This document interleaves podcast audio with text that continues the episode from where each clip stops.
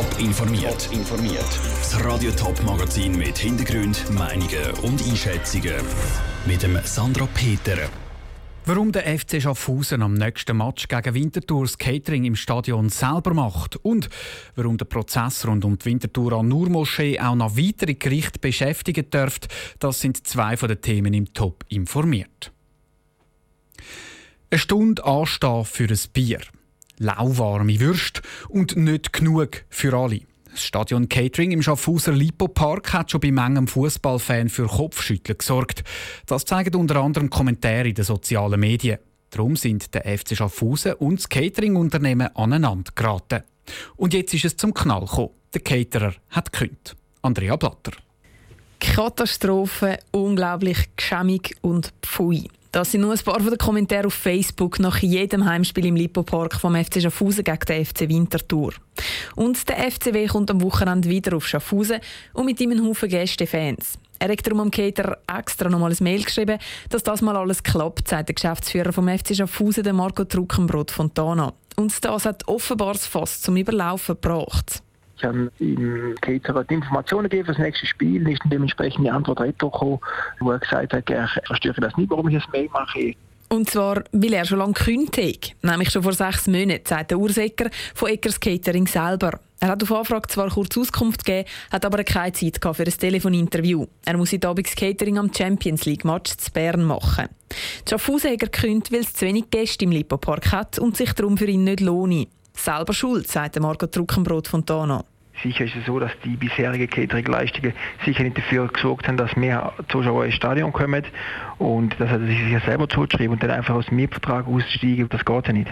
Um aus einem langjährigen Mietvertrag auszusteigen, bräuchte es nämlich einen guten Grund. Und der fehlt für den FC Schaffhausen, der die Kündigung vor einem halben Jahr darum nicht akzeptiert hat.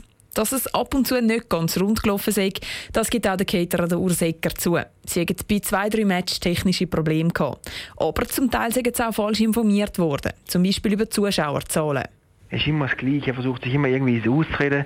Wenn ich ein Mail mache und sage, es kommt ein Sonderzug mit 400 Wintertour-Fans und dann muss ich mich dann fragen, was denn das kann liegen, dass man es dann nicht anbringt, um das Bier parat zu machen. Also mehr wie das können wir einfach nicht machen. Wenn der Sonderzug mit Wintertour-Fans am Samstag ankommt, dann schaut der FC Schaffhausen selber, dass die genug zu essen und zu trinken haben. Wie das es aber langfristig mit dem Catering im Lipo-Park weitergeht, bleibt unklar. Der Beitrag von Andrea Blatter. Die Vorwürfe, dass es nicht gut geschafft hat, will der Caterer Ursäcker nicht auf sich sitzen lassen. Sie haben immer gute Arbeit geleistet im Lipo-Park, betont er. Es ist das Ende von einem der grössten Prozesse in der Geschichte der Winterthurer Justiz. Im Fall der An-Nur-Moschee haben die Richter am, Nachmittag, am Mittags Urteil bekannt gegeben. Acht von den zehn Anklagten sind laut Gericht schuldig. Der Fall ist mit dem Urteil aber noch nicht abgeschlossen. Zuerst aber mal der Reihe nach. Raphael Wallimann, du hast für uns den ganzen Prozess mitverfolgt. Kannst du uns noch mal einen Überblick verschaffen? Ja, für das müssen wir ein paar Jahre zurückgehen. Die Anur-Moschee hat ja viel dazu beigetragen, dass Winterthur immer wieder als Dschihadisten-Hochburg bezeichnet worden ist. Mehrere Personen aus dem Kreis der Moschee sind unter anderem auf Syrien in Dschihad gereist. Zwei Männer haben dann Informationen zur Radikalisierung aus der Moschee an Journalisten weitergegeben. Wo das Glaubensbrüder erfahren haben, haben sie die beiden brutal misshandelt. Und der Fall ist jetzt heute vor dem Bezirksgericht verhandelt worden. Das Gericht verurteilt acht von den zehn Anklagten zu bedingten Freiheitsstrafen von bis zu eineinhalb Jahren. Ins Gefängnis muss also aktuell niemand.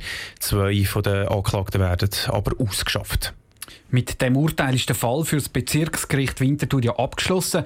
Aber wie geht es denn jetzt für die Verurteilten und die Opfer weiter? Da gibt es mehrere Möglichkeiten. Einerseits könnten die Verurteilten und die Staatsanwaltschaft das Urteil akzeptieren. Dann wird das Urteil rechtskräftig werden und der Fall wäre definitiv abgeschlossen. Die beiden Seiten haben aber auch die Möglichkeit, das Urteil anzufechten. Dann müsste sich das Zürcher Obergericht um den Fall kümmern und auch das Urteil könnte dann noch als Bundesgericht weitergezogen werden. Die Staatsanwaltschaft hat ja höhere Strafen gefordert, als äh, die Urteile dann sind. Die Verteidigung hat tiefere Strafen gefordert. Was glaubst denn du, wird das Urteil weitergezogen? Bei der Staatsanwältin Susanne Steinhauser hat nach dem Prozess so tönt. Wir werden die schriftliche Urteilsbegründung abwarten. Wir werden die sicher genau studieren und dann schauen, ob es Punkte gibt, die wir für zweiter Instanz werden müssen überprüfen lassen.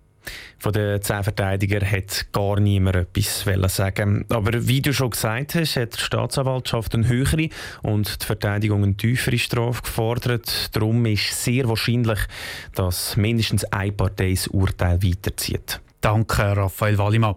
Die Verteidigung und die Staatsanwaltschaft haben jetzt zehn Tage Zeit, um das Urteil anfechten. In den Schweizer Städten hat es im letzten Jahr 1,6 Prozent mehr Sozialhilfefälle gegeben. Das zeigt die Statistik von der Städteinitiative Sozialpolitik. Damit haben die Sozialhilfefälle weniger stark zugenommen als noch in den letzten Jahren. Besondere Unterschiede zeigen sich zwischen den Zürcher Städten Winterthur und Schlieren, gerade bei den jugendlichen Sozialhilfebezügern. Schlieren ist die Quote der jugendlichen Sozialhilfeempfänger gesunken. Der Christian Meyer, Stadtrat von Schlieren, verratet sein Geheimrezept. Bei den Jugendlichen schauen wir genau her und sind auch bereit, dort ein bisschen Geld zu investieren, weil wir überzeugt sind, dass es dort wirklich viel bringt wenn man die auf die Schiene bringt, und zwar nachhaltig auf die Schiene bringt, auch nicht unbedingt in einen Risikojob rein, sondern dass man in eine gute Ausbildung investiert. Weniger gut abgeschnitten als Schlieren hat in der Statistik von der Städteinitiative Sozialpolitik die Stadt Winterthur. Dort ist die Anzahl der jugendlichen Sozialhilfebezüger leicht gestiegen. Der Sozialvorsteher Nicolas Galladay findet die steigenden Zahlen aber nicht besorgniserregend. Die soziale Zusammensetzung sei in Winterthur anders als in anderen Städten. Es ist sicher so, dass dort, wo man einen höheren Familienanteil hat, und Winterthur ist einer von den Städten mit dem höchsten Familienanteil, dass dort auch der Anteil ein Stück weit grösser ist. Winterthur mache im Vergleich zu anderen Städten nichts falsch. Es hätte Anlaufstellen für Sozialhilfebezüger und auch zu Winterthur werde auf die Jungen besonders Rücksicht genommen, meinte Nicola Galladay. Die Statistik macht gerade in Bezug auf Jugendliche auch Mut. Drei Viertel der Jugendlichen, die von Sozialhilfe leben, bleiben nicht langfristig von der Sozialhilfe abhängig. Top informiert, auch als Podcast. Mehr Informationen gibt es auf toponline.ch.